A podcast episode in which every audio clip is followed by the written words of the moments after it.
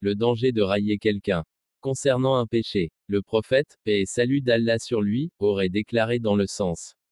Cette personne qui nargue et ridiculise son frère musulman au sujet d'un péché dont il s'est repenti, ne mourra pas tant qu'il n'aura pas lui-même commis ce même péché. Par exemple, vous apprenez qu'une certaine personne a commis ou a été impliquée dans un péché particulier. Vous savez aussi qu'elle s'en est repentie. La rabaisser ou la narguer et la ridiculiser à cause de ce péché est en soi un péché.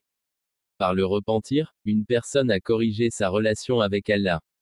Par le repentir, non seulement le péché a été pardonné, mais il a également été effacé de son livre des actions. Allah l'a effacé de son livre d'actes mais vous, à cause de ce péché, l'a rabaissé et l'a traité avec mépris. Vous le narguez et le ridiculisez. Cette action est extrêmement détestée par Allah. Un pécheur est comme une personne en soin.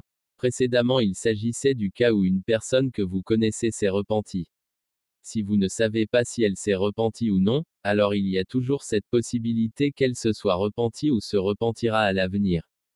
Par conséquent, si quelqu'un a commis un péché et que vous ne savez pas s'il s'est repenti ou non, vous n'avez toujours pas le droit de le mépriser.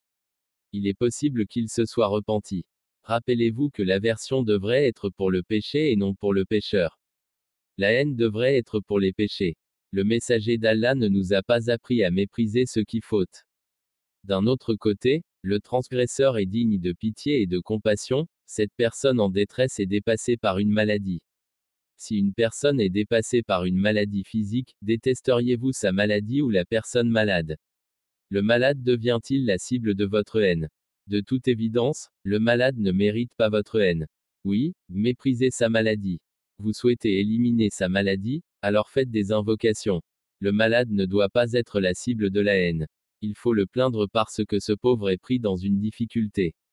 Le coufre, ou mécréance, devrait être méprisé et non celui qui le commet.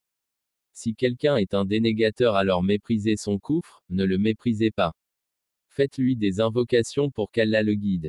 Amin. Les dénégateurs n'ont-ils pas persécuté notre prophète? Paix et salut d'Allah sur lui. Ils lui ont tiré dessus avec des flèches, ils l'ont attaqué à coups de pierre et son corps a saigné à divers endroits, mais les mots qui ont jailli de sa bouche étaient les suivants dans leur sens. Allah, guide mon peuple, car ils ne connaissent pas la réalité. Prenez note qu'il ne les méprisait pas à cause de leur coufre, shirk, oppression et transgression. Au contraire, tout en exprimant sa pitié et son affection, il a fait une invocation pour eux telle que Allah, ces gens sont ignorants, ils ne connaissent pas la réalité, donc ils me traitent de cette manière. Allah, guide mon peuple. Ainsi, lorsque vous voyez quelqu'un impliqué dans un péché, ayez pitié de lui et faites des invocations pour lui, et essayez de l'éloigner du péché.